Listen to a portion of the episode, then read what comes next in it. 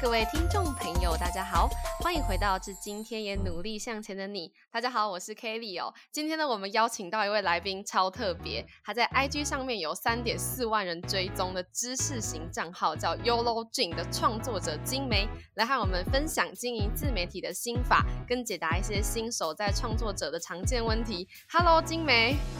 Hello，各位 Kelly 的听众朋友好，我是静。哎，其实我们两个是很好的朋友啦，我们这样 超好笑的。但我们两个也很久没有见面，那我先跟大家介绍一下金梅经营的账号在干嘛。Yolo Jin 呢是 Y O L O J I N，大家可以在资讯栏先去找看看。它里面是关于职涯成长、人物访谈，还有一些高中学测的职考准备，跟一些个人成长的文章，像是啊可以如何提升阅读素养、线上课程平台盘点。那 IG 连接都有放那边，大家赶快去点，邀请大家可以去看看。好，谢谢 Kelly 的介绍，欢迎大家来追踪我的 IG。好，那我现在开始想问第一个问题哦，是我在看到你在六月二十三号的文章有提到说，你当初想要创这个账号的初衷是你当初在准备学测时，你受惠于很多学长姐，所以呢，金梅也想要回馈给之后的学弟妹，并且在经营账号的过程中，让你有很多价值观的改变，也有认识很多人。那你可以跟我们分享一下，你经营 IG 以来，对你来讲最大的帮助是什么？哪些人事物让你有更多的成长？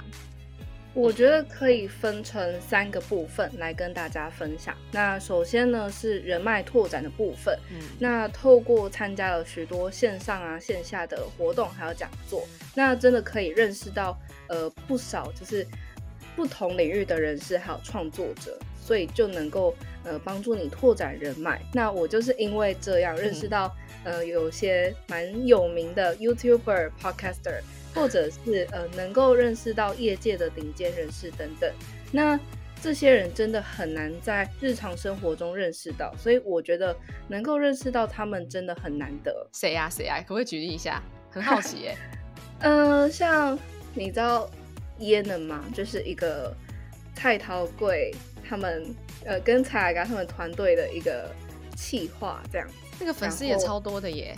哇，嗯，然后还有 Bingo，他是一个 podcaster，就是听，就是大概让你听，呃，怎么讲，就是通勤的时候可以让你学英文这样子。哦，我好像知道你在讲讲什么。对对对对对，好厉害哦！那是有专门自己的聚会吗？有创作者自己的聚会还是怎样？是怎么认识的？有些就是先在线上自己交流，然后再来就是可能自己聊聊啊，然后就说哦，要不要约出去之类的。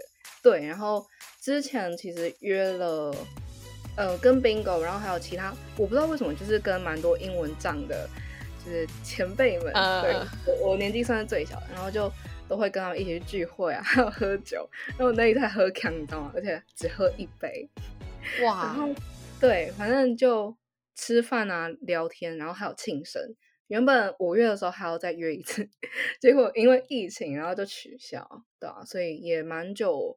没有线下这样聚会，但是线上还是一直有在联络这样子，这样可以认识很多人，真的很棒哎。那除了认识人之外，还有什么经营 IG 的收获？我觉得真的是你在经营的这个过程当中，你可以培养很多的能力，就是你要做图啊，然后写文案，然后还要应对一些嗯临时的状况嘛，可能酸民啊，或者是你要跟人家沟通之类的。我觉得就是。你会变得很全能，就对了，对哦，还有什么优点呢？我觉得真的是，嗯，在培养这些技能之后，你就可以慢慢的成长。然后，我真的觉得说，嗯，在你呃可能面试的时候，就是你要申请干部或者是一些。实习好了，其实你的书审都是会过的，就是超加分的吧？对，就很加分。但是呃，面试就不一定，就真的是看你的表现啊，临场临场反应怎么样，就这个不会是你面试的一个加分项。对，嗯嗯。所以对你来讲，进 IG 就是可以认识很多人，然后又培养一些能力呀，然后到最后还可以累积自身的作品集。对对。那在过程中有没有遇到过什么挑战？在成效不好的时候，你要怎么调整心态？呃，一就是我真的前一阵子吧，真的有每一篇成效就是非常不好，那那时候真的情绪会很低落。成效不好是是大概怎样？可能一篇就我已经嗯两三、那时候两三万了吧，然后对，可能一篇的赞也差不多五六百左右而已。我原本就想说，可能一千就基础是一千，那那时候就五六百一直上不去，就蛮低落的，对啊。然后后来真的是要自己嗯转换心情，然后把成效不好当做还有很多可以进步的空间，去思考自己还有哪些是可以做更嗯好的。对啊，像是图片美编啊、文案撰写之类的，就像你可以看到我的图片是一直在变，一直在变。那哦，对对对，对对对，那我的贴文某些的内容其实 T A 本来就很限缩，就像呃什么数 A 数 B 啊，要怎么选之类的。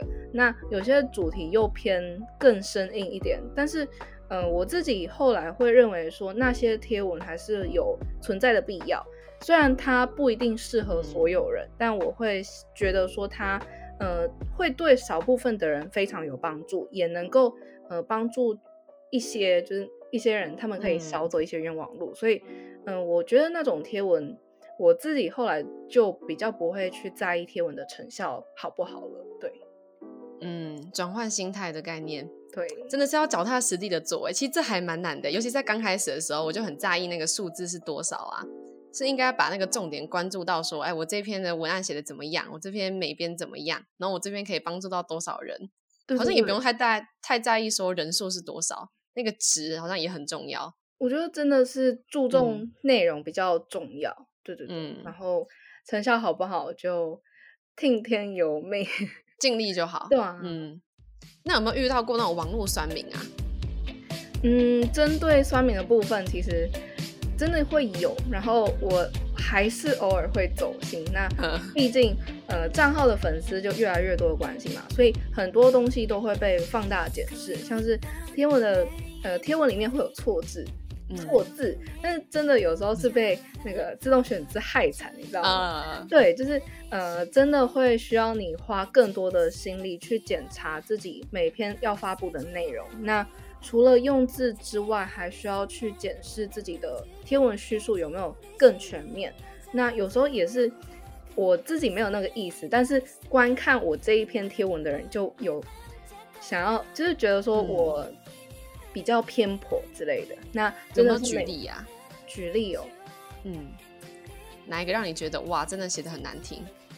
我觉得我自己会蛮不喜欢的是，我那时候在推广就是少吃肉，因为我那时候看到就是嗯，它会影响就是整个地球环境，有有有我很不好嘛。那嗯有些人就会在下面留言说，哦，那。就是等一下，我下一餐就要去吃鸡排，去吃牛排，然后怎样怎样，我会气死。就是因为你你会知道他很幼稚，嗯然后我觉得，但是也无可避免啦。就是我觉得这种意识的东西，真的是你到一个时间点，他才会嗯想到要去改变。对对对对对对。那这样子，在你看到这些文章啊、这些留言之后，这么辛苦，那你的心态要怎么调试？就看到这些酸民这样说你，我觉得真的是，嗯呃，我过去有访问过肥村总友，那就在他身上学到一些调试的方法。那他跟我分享，就是有一个鸡腿饭前辈，他曾经说过的话，大致的意思是，呃，讨厌你的人，不管你怎么做还是讨厌，然后支持你的人都会一直支持你，这样子。哎、其实这句话我很有感哎、对，就是你真的很难去改变讨厌你的人的想法，所以我觉得真的是专注在做好你自己的每一件事情就好了，对啊，嗯，有时候人际关系也很神奇耶。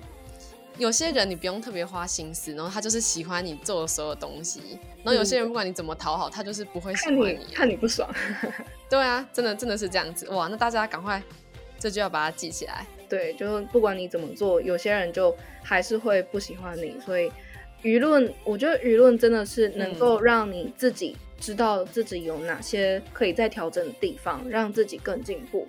那嗯它其实也会代表说，就是我自己的贴文是有话题，然后有讨论度的，所以，嗯、我之后也会尽量把它用正向的心态去面对它，就不一定会觉得说，哦，酸民留言啊，就一定很不好啊，然后一直影响自己的心情之类的。嗯，哎，这样子说起来，经营自媒体心脏要好大颗，就不管多努力，都还是会遇到酸民。哎，你真的很棒，所以我们大家要一起常鼓励你啊。对，就真的不管怎么样，都还是会遇到一些问题，会需要解决的。对，嗯。那除了心态面之外啊，我们来谈谈一些执行面的东西。像我看到你前阵子非常大方发行的一个社群经营懒人包，里面有超多页，大家一定要去领。哎，现在还有在发吗？现在没有了。对，现在有在发。那我跟他讲，我看到说里面有提到很多关于创作的建议，像是啊，内容不能够太艰涩难懂啊，专有名词要少一点，要用浅显易懂的方式让人家了解。那除了这点之外，那精美自己在写文案有没有什么好的方法，或是注意的事情要来跟我们大家分享？对，那就像你刚刚有提到，就是内容不能太艰涩难懂嘛。尤其是专有名词真的要少一点，那要用浅显易懂的方式去让人家理解。那我觉得最重要的真的是要口语化。那毕竟经营社群真的是。它重要的是传递知识的人，而不是知识本身。毕竟知识我们在网络上随手可得嘛。那如果说我们分享的内容缺乏人味，就如果你写的内容很像在写报告，那对于经营个人品牌会是少了一个相当重要的元素。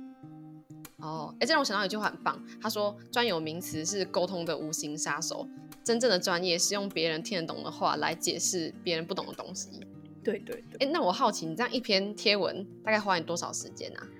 我觉得蛮不一定的，就像我也有访谈系列的贴文嘛，那那些其实就会花我大概十个小时以上不等，就是你会需要去做功课啊，就是那个访谈者的背景资料，然后可能他的职业。的知识之类的，你都要搞清楚，然后再来就是跟他沟通，然后协调时间。再来，你我自己是会在做第二次的功课。那第二次功课做完之后，就实际访谈，然后再来就是你要撰写文章啊，就是要把它口语的东西弄得很顺，懂对，用用很顺畅，然后。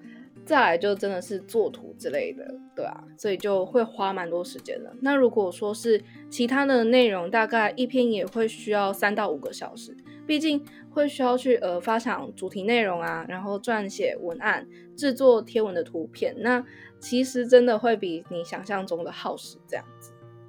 哇，而且你已经算是经营一年多了，哎，这样也还是会花很多时间哎。对，因为毕竟你还需要再去慢慢的调整嘛，就一定。不会一次就做到满分，所以就真的是一直在调整这样子。嗯，在访谈的过程中啊，你刚有提到有没有什么有趣的的一些收获要跟大家分享？我觉得真的很不错，就是你可以跟不同领域对不同领域的人一起聊天，然后就很像在嗯，比较不像在访谈啊，真的是纯聊天，然后。我抛问题给他，然后他回答这样子，然后真的可以在他们身上分别学到很不同的东西，这样子。哦，像那个大嘻哈时代的肥村中佑，他人好不好？我觉得就是你完全不会想象你是第一次跟他聊天，就是他可以跟你噼里啪啦讲一堆，你知道吗？就是我觉得很亲切，然后怎么讲，就是他的印象。我对他印象跟我实际遇到他有点不太一样，因为我对他印象是在电视上嘛，因为他算是我朋友的朋友，我才去联络他的。然后我觉得跟电视上就有蛮大的反差，所以我觉得就蛮有趣这样子。他电视上看起来乖乖的，啊，对，所以但他自己说他是不善于面对镜头，就是不太知道要讲什么，所以我觉得蛮好笑的，就是他自己讲说他。实际上真的不是一个什么害羞的人啊，他是对他喜欢是帅的那一种，他是走帅的路线这样子。哦，所以也也都是靠访谈的这个机会才有办法知道他真实的那一面，光看电视真的完全不知道他们的样子。对，而且我觉得访谈还有一点，嗯，我自己会蛮喜欢的，就是你可以去访一些你有兴趣想要跟他有深入交流的人啊，对，然后。对，就可以透过这个机会跟他多聊聊啊，然后从他身上学到一些东西，这样子，我觉得这也蛮不错的，就比较不会局限在只有访谈朋友之类的。对对对，嗯，是很好认识人的契机。对，那我们那我们继续接下来问的问题哦。好。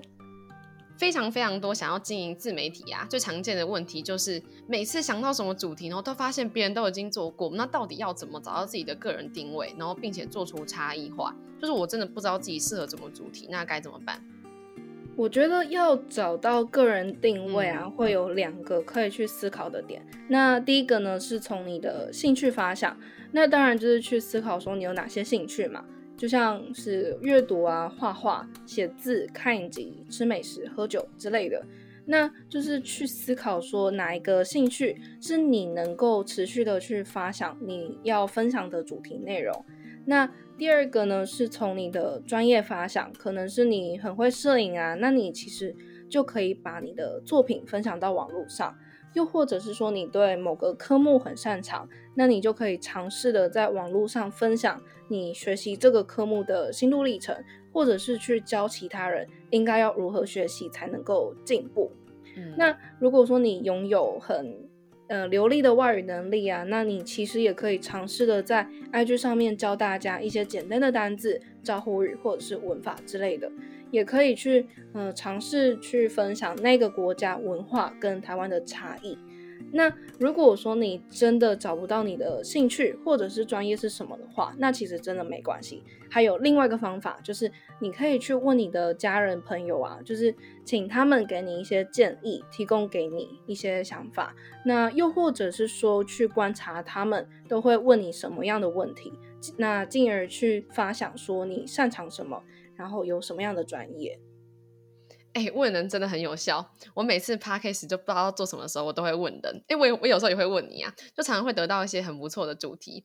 所以要找个人定位，要思考说，就自己到底可以给观众什么价值。如果你的兴趣是看韩剧，那其实写写心得啊，收集一些语录也不错。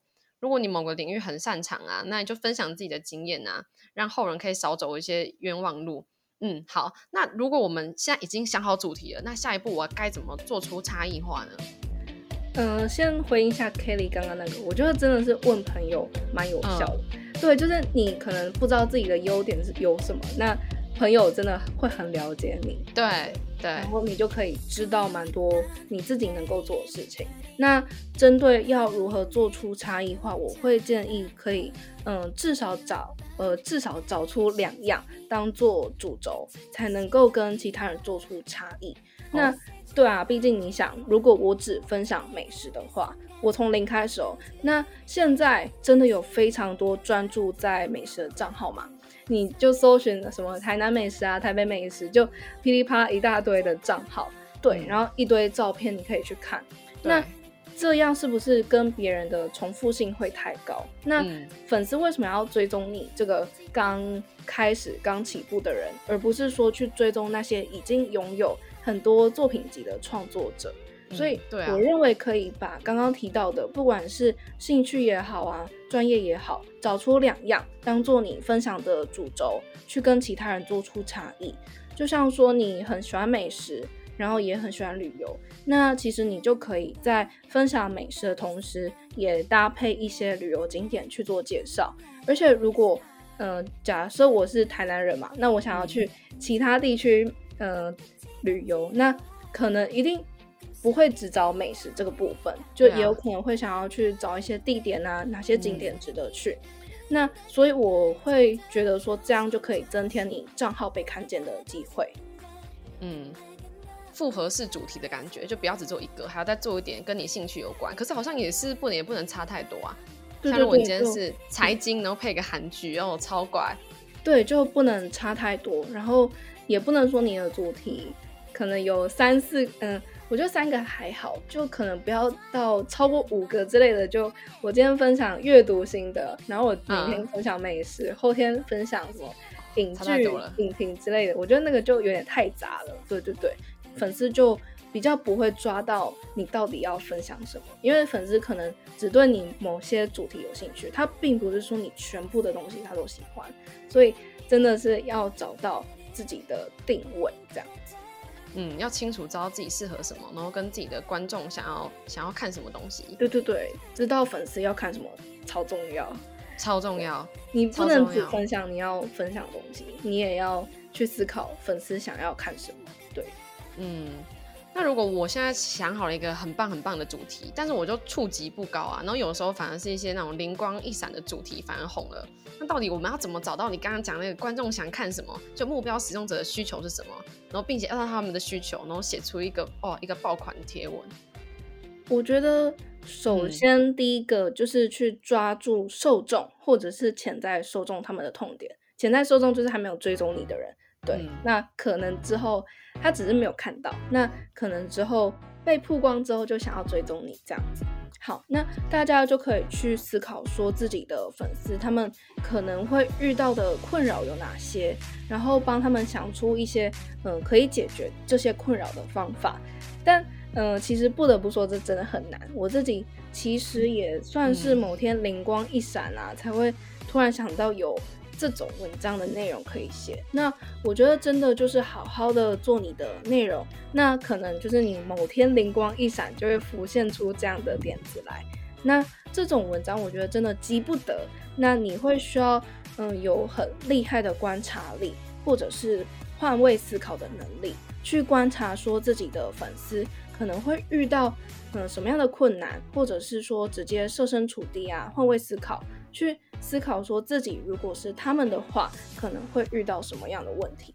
其实这很难也很重要哎，这让我想到，我不是很常比一些什么提案比赛啊、创业比赛啊，我们刚开始都要先定义一个问题，然后找出那个痛点，然后常常评审就会回馈说你这个不够痛，然后你有做过市场调调查吗？其实也就是要我们真正去了解我们那个目标使用者他们想要的是什么，需要的是什么，就事先做好那一些功课，其实很重要。那还有没有什么方法？可以在帮助我在写文章的时候。第二个，我觉得真的是要去引起大众或者是你的受众的好奇，像是一些冷知识的分享，就是属于这一类；又或者是说一些我们平常完全不会去思考的问题，但是如果你拿出来分享，大家其实还是会很有兴趣的。那分享这些资讯之外，你还需要去做到的是去满足你受众的好奇心嘛？就是你抛出问题，那你当然是要满足他们的好奇心，不能说 哦，你知道这个是什么吗？然后我不告诉你答案是什么。对，所以你就是要让他们知道说哦，原来是这样的这种想法出现。那第三个就是紧跟时事，你可以去看看最近啊有什么节日时事。或者是特别的日期，或者是流行的人事物，是可以结合自己的专业去分享的。那就像时事好了，针对疫情，就是最近疫情嘛，那你去分享校正回归啊、足迹，或者是症状会有哪些、微解封等等，那其实这样的转发就会很大。那因为是呃大家都在关注的事情，所以嗯，就像之前如果大家有。呃，看到就是懒人包小肠他分享的内容，就是他在五月的时候，就是疫情刚爆发，就分享了关于要如何确定，嗯，自己跟确诊者足迹有没有重叠的内容，那就获得了非常多的转发，因为那时候内容还很少嘛，那就进而增加了他不少的曝光还有追踪。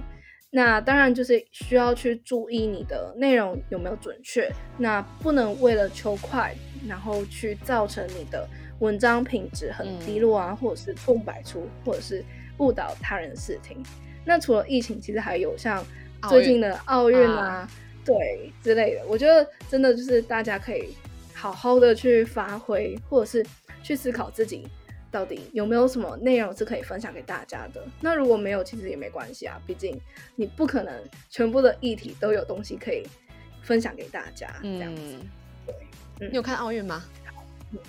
当然有啊。你喜欢你喜欢谁？我觉得我很喜欢小戴，就是他的。你喜欢羽球的？不服输，对。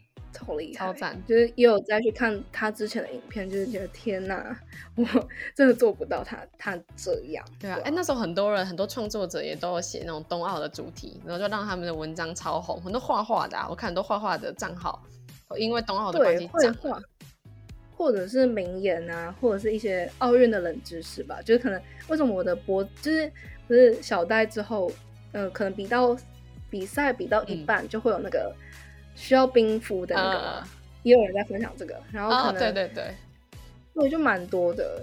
什么可能我的铜牌为什么会比得银牌还要开心之类的？对对对，就有点心理学的这部分，就蛮多可以去结合的。了解，所以要紧跟时事，然后从时事中有没有可以跟自己专业结合，这样子也不要扯了一个扯很远，然后跟自己完全无关的。对对对，要跟自己的内容去结合。那还有第四个，就是去整理重点，就是呃，也就是说去帮粉丝节省他们的时间，去帮他们查资料啊，然后统整。然后完成像是一篇懒人包的实用文章，就我自己把它归类成就是粉丝很懒嘛，那你就是帮他查好资料啊，然后把它统整成一个内容很丰富的东西，然后他们就会想要看，然后如果他们喜欢就会转传这样。嗯，因为现在资讯真的太杂了，有人帮忙整理资料很重要，然后再转成那种浅显易懂的方法，用图像化的方法呈呈现啊。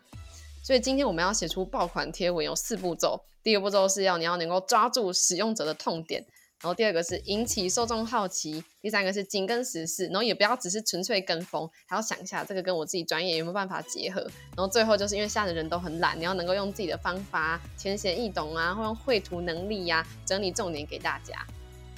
对对对。以前啊，我们经营自媒体的时候，可能可以抱着那种花若盛开啊、蝴蝶自来的心态，想说我就把内容写好就好了。其实除了内容好之外，你还要有有一些方法去依循啊，好好的行销，要不然大家真的看不到。那周口可不可以请精美啊，就给一些同样想要经营自媒体的听众朋友一些建议？我觉得真的就像你刚刚讲，真的是无心插柳柳柳成荫，有时候会这样啦。那我会认为说，大家如果有想要经营自媒体的想法的话，那真的是不能急着想要在短时间内拥有大量的粉丝。虽然说这是有可能的，但呃，像是之前的涉世卫生 PPT Note，对他们就分享简报啊，还有字体的懒人包就快速涨粉，那几天之内就成长了几万。那我记得 P P Notes 是从九百，然后上升到三点八万，然后设施卫生好像是直接到二十几万，对，所以对，所以但是这个真的是少数中的少数。那现在经营自媒体的人真的是越来越多了嘛？那所以代表说，想要在陌生的受众当中曝光，真的越来越不容易。就像呃 YouTube 一样，就是我原本可能只知道五个。创作者，那可能之后越来越多的话，那可能你的专注度就没有办法关注到那么多人身上。那所以说，你想要在陌生受众当中曝光，就真的是越来越难。所以我还是会建议大家，可以把重点放在嗯，用心做好每篇贴文本身。不然，呃，如果说你一直注重在粉丝数，是不是在短期？之内就增长很多，我觉得这个真的很容易放弃。那我自己其实觉得，它就跟减肥超级像，真的是你在短期啊很难看到成效，但是如果你慢慢的进步，然后不放弃，然后相信在之后一定会看到成果，只是呃时间的或长或短而已。对，坚持下去就对了。对。嗯，哎，那我也很想要看到你继续做下去，哎，然后可以为我们的粉丝啊，为我们的听众啊，还有优乐镜的粉丝提供更多的资讯跟干货。我今天听下来，我觉得最棒的真的是心态啊，要有稳定的心态，然后包含一些硬实力啊，像文案撰写啊、资讯收集啊、挑选主题的那些，并且重要的是，就像你刚刚讲的，要脚踏实地的往前进，然后慢慢进步。哎，其实我跟金梅算是，哎，金梅算是我的学姐。他其实人真的超好的，在刚开始我做 podcast 的时候，他也是不断给我鼓励。然后像我昨天还说，哎，我到底要不要建一个 IG 呢？然后他就直接传了他课程的讲义给我。他私底下也是一个就是愿意这样帮助很多人的人，真的超棒。所以呢，如果你今天也是那种想要知道更多那种社群经营的秘诀啊，让你可以少走点冤枉路的话呢，那我想要跟大家诚心推荐精美一个不藏私的 IG 课程，叫做 IG 个人品牌经营攻略哦。精美，你要不要分享一下这堂课里面内容大概有什么？我觉得真的是我分享非常多，真的非常多。就像那时候，对对对，就是那时候我会开这个课程的原因，我觉得是我身边真的越来越多人在进 IG 嘛，那有时候就会超级婆，可以说鸡婆啦，就是很想要给大家很多的建议啊回馈，就是可能哪边地方可以再更好这样子，所以我就会觉得说，那我是不是可以开一个课程，就是帮助到更多想要经营自媒体的人，对，然后就开始走上了这个不能回头的道路，就是 一开始想法很好，但是之后就真的超难，就是开始我觉得开课程真的超难，就是你要。想要怎么排大纲啊之类的，对，所以超难。但后来有顺利解决，对，然后真的分享了很多我不尝试的技巧。然后像作图的部分，其实我也后来又多录了影片，就直接完全呈现我做图的，哇，就是步骤，对，就直接从零开始，然后到完成一篇就是封面图片这样子，对，虽然。还是会害怕有人就是完全照搬啊之类，但我觉得，嗯，这也算是需要我自己在开始进步的部分，所以自己我自己是不太怕啦，就是你要抄随便这样子，对。然后除了不尝试的经营技巧之外，我觉得我又分享了蛮多，就是不同个人品牌他们可以经营的曝光方式，或者是他们可以分享什么样的主题内容。对，我觉得就针对我自己看到，我自己观察到，就是非常多，像是英文教学啊、美食啊、旅游，或者是呃时事啊、医学之类的，就非常多。对，就像还有什么读书站啊，然后 podcast 的经营 IG 账号这样子，就很多。然后就是真的是我平常太爱看 IG 的关系，就是对，就才能够观察那么多。就是不同账号，他们能够经营什么样的就是方向这样子，对，就提供了蛮多这样子的武功秘籍建议嘛。对对对，就是分享给大家这样子。然后对，然后原本其实只有录三个小时，然后对，后来因为那个大大补贴的关系，就是发放大补贴嘛，然后我又观察到。又有更多不同类型的账号也在看，就也想要知道。那我其实里面大补贴里面就没有嘛，所以我后来其实又再增加了两个小时的课程，所以总共就五个小时，对，超超多。五个小时，那价格有有涨吗？都没有，没有哎。好，那我现在跟大家讲一个好康，只要呢在八月二十八号礼拜六。二十三点五十九分前购买这个课程的话，你就可以得到六五折的优惠价格。而且其实刚刚金梅讲的算谦虚，它里面的东西，我那时候看的是三个小时的版本嘛。对，哦天哪，那个就是三个小时版本，那里面已经有很多东西的，它包含是连教你怎么下表，然后文案，你要怎么去记录你的灵感，然后那个步骤啊。全部都告诉你，然后还有你各个各个主题啊，然后一些相关的账号经营类型的一些方式啊，甚至是连一些还有讲义对，然后还有一些业配的东西，他全部都讲哎，我还我那时候还问他说，哎，你真的要这样子录吗？他真的全部都给，然后现在又多了两个小时，哇，天哪，你真的很棒哎，哎，那我现在想到一句话想要送给你，你不是喜欢羽球吗？我很喜欢一句话跟你分享，是李阳跟王麒麟说的。他说：“等待奇迹不如为自己留下努力的轨迹，期待运气不如坚持自己的勇气。”其实就看你这样一年多这样做来，是觉得很不容易啊。然后今天你又跟我们不吝啬的分享这些东西，然后甚至还做懒人包啊，这样给大家免费领取啊，然后还开课，真的是大家如果对这个有兴趣的话，一定要来学，真的超棒。然后大家也可以持续关注 Yolo 镜的账号。那我把那个一样把链接都放在我们的资讯栏的。哇，今天跟你录节目超开心的。对，大家也要持续的听 Kelly 的 podcast 账号。然后我有督促他要经营 IG，所以这一部这这一集如果上架，他应该是有出现他自己的 IG 了。所以大家也要记得追踪，然后也要持续的关注他。对。金伟真的是人超好，他昨天还 他昨天直接给讲义，然后还跟我讲第几页，然后要模仿这个去经营，超赞。你可以。好了，那我们今天节目就先到这边。那大家如果还喜欢我们的节目的话，记得要按下关注，也可以分享给你更多的朋友哦。那致今天也努力向前的你，祝福您有个美好的一天。我们再会，金梅，拜拜。